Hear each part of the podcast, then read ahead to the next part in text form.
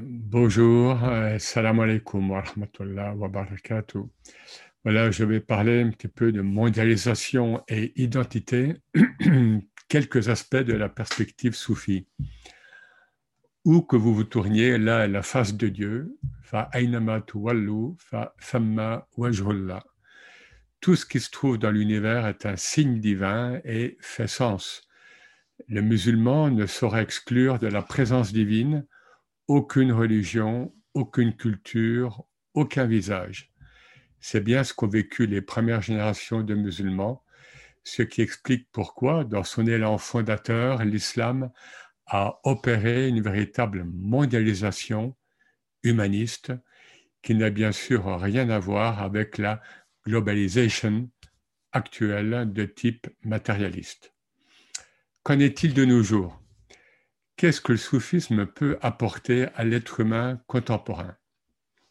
En premier lieu, à une époque où l'homme doute de lui-même et de la pertinence de sa place sur cette planète, où s'impose la massification et l'uniformisation de l'être humain, le soufisme, le tasawwuf, nous rappelle que l'humain est le tajalli, est la théophanie suprême de Dieu sur terre, et que le projet divin à son égard a du sens, même s'il nous échappe souvent. Mais dans ce monde de l'idolâtrie du nouveau, de la révolution informatique et de l'instantané médiatique, comment maintenir une conscience spirituelle, un espace intérieur non altéré? Il y a de bonnes raisons de penser que le positivisme unidimensionnel, horizontal, ne répond pas à ces défis. Il a d'ores et déjà montré son incapacité à épanouir l'homme et également son potentiel de nuisance. Pensons par exemple à la crise écologique actuelle.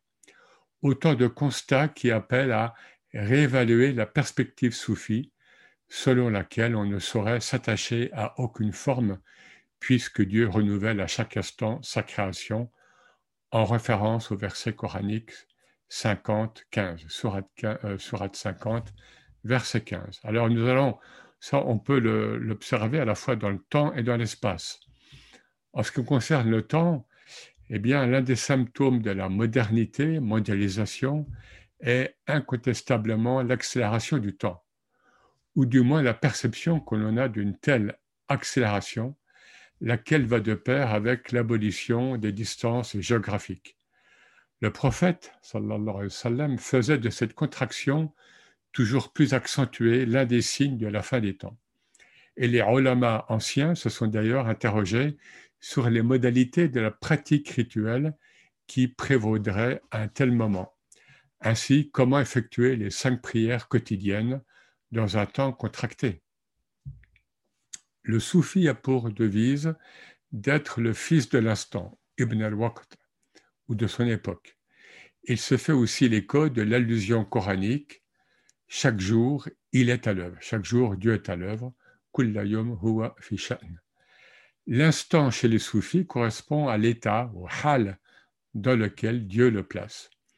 Sans considération aucune pour le passé ou le futur, il observe, le soufi observe l'effet de la présence divine dans l'ici et maintenant, quelque forme que prenne cette instance.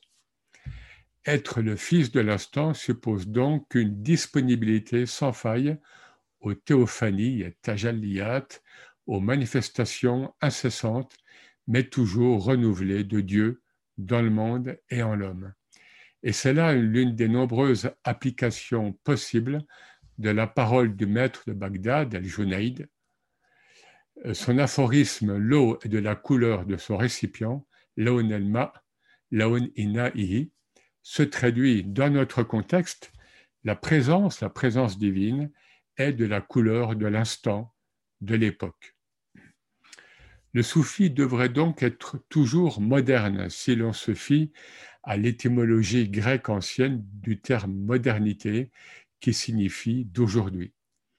Serviteur du vivant, Abdel Hay, le soufi a potentiellement, la faculté de percevoir la sagesse sous-jacente aux mutations brutales que nous connaissons. Il accepte, il accueille même les conditions dans lesquelles sa vie s'insère, car il voit en elle l'expression, la volonté divine, enfin l'expression de la volonté divine. N'insultez pas le temps, car Dieu est le temps. La tasubu fa inna Allah hein, nous dit à Hadith Qudsi. Et le terme ahab dahr, que l'on traduit par temps ou durée, est considéré par certains auteurs musulmans comme un nom divin. Il n'y a donc pas de temps ou d'espace profane, car tout est investi par la présence, le hadara, par la présence divine. Qu'en est-il de l'espace maintenant? Dans un contexte de désagrégation des repères, le soufisme peut vivifier l'enseignement islamique selon lequel la sacralité ne réside pas dans un temple, mais en l'homme. Le cosmos lui-même n'a pas la capacité d'accueillir la présence divine comme peut le faire l'être humain si l'on considère ce hadith Qudsi, qui est accepté par beaucoup, ni matière ni mon ciel ne me contiennent, quand je dis accepté, c'est-à-dire scientifiquement, ni matière ni mon ciel ne me contiennent, seul me contient le cœur de mon serviteur fidèle. La euh, ardi wala sama'i kalbu abdi el mu'min. Les repères rituels, formels, extérieurs ont donc une importance très relative en islam, ainsi qu'en témoignent par exemple les mosquées du désert, délimitées symboliquement par un simple tracé de pierre aligné sur le sol. Si les sociétés traditionnelles qui fournissaient ces repères sont mortes ou en train de mourir, société islamique, société hindoue, société chrétienne, etc., le soufisme répond que l'homme peut trouver son axialité en lui-même. On va y revenir. Plus que jamais, avec la mondialisation, la terre entière devient une mosquée pure, comme l'indiquait le prophète. Ainsi, si le soufi n'est pas idéalement tributaire du temps, il doit également ne pas l'être du lieu. Alors, comment maintenant se libérer de nos fausses identités? Le cheminement initiatique soufi, soulouk, passe obligatoirement par un processus de déconditionnement psychologique personnel. Il consiste à se désidentifier, à se débarrasser donc de nos fausses identités. Alors ces fausses identités, c'est l'ego, hein, c'est la famille, la société, la politique, la profession, etc. etc. Hein, et il nous aide ainsi à recouvrer notre identité métaphysique, notre patrie originelle, el watan, comme disent les soufis. Et seul ce déconditionnement permet à l'âme de connaître sa vraie nature spirituelle, à l'âme humaine. Selon l'enseignement soufi, les couches superficielles de notre être forment un ensemble de représentation instable et qui nous leurre, qui nous trompe en permanence. Le musulman en général doit, en ce sens, être conscient que l'islam se fonde sur ce qu'on appelle la voie négative, el-ilm es-salb, comme le dit Ibn Arabi. En effet, la profession de foi islamique commence par une négation. La ilaha illallah. Pas de divinité si ce n'est Dieu.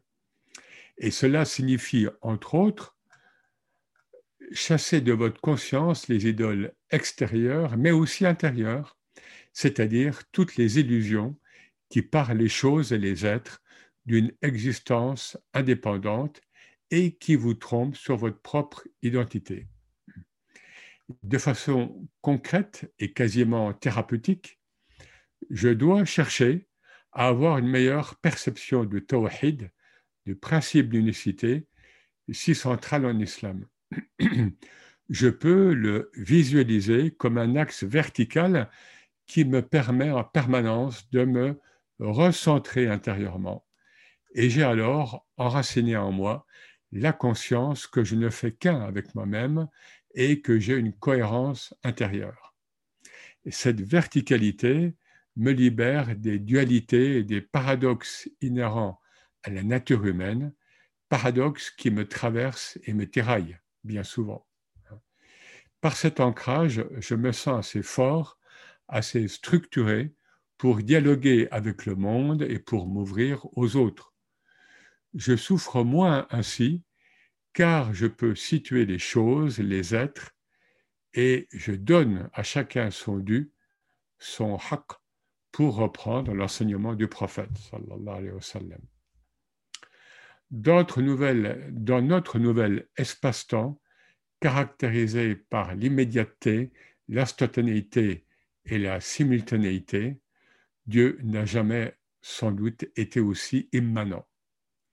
Vivons-nous le dernier tiers de la nuit au cours duquel, selon une parole du prophète, Dieu descend jusqu'à ce bas monde? La nuit, bien sûr, ici symbolise la durée de vie du cosmos et de l'humanité. Pour Ibn Arabi, comme pour l'émir Abdelkader al-Jazairi, Dieu est plus proche de nous durant cette période,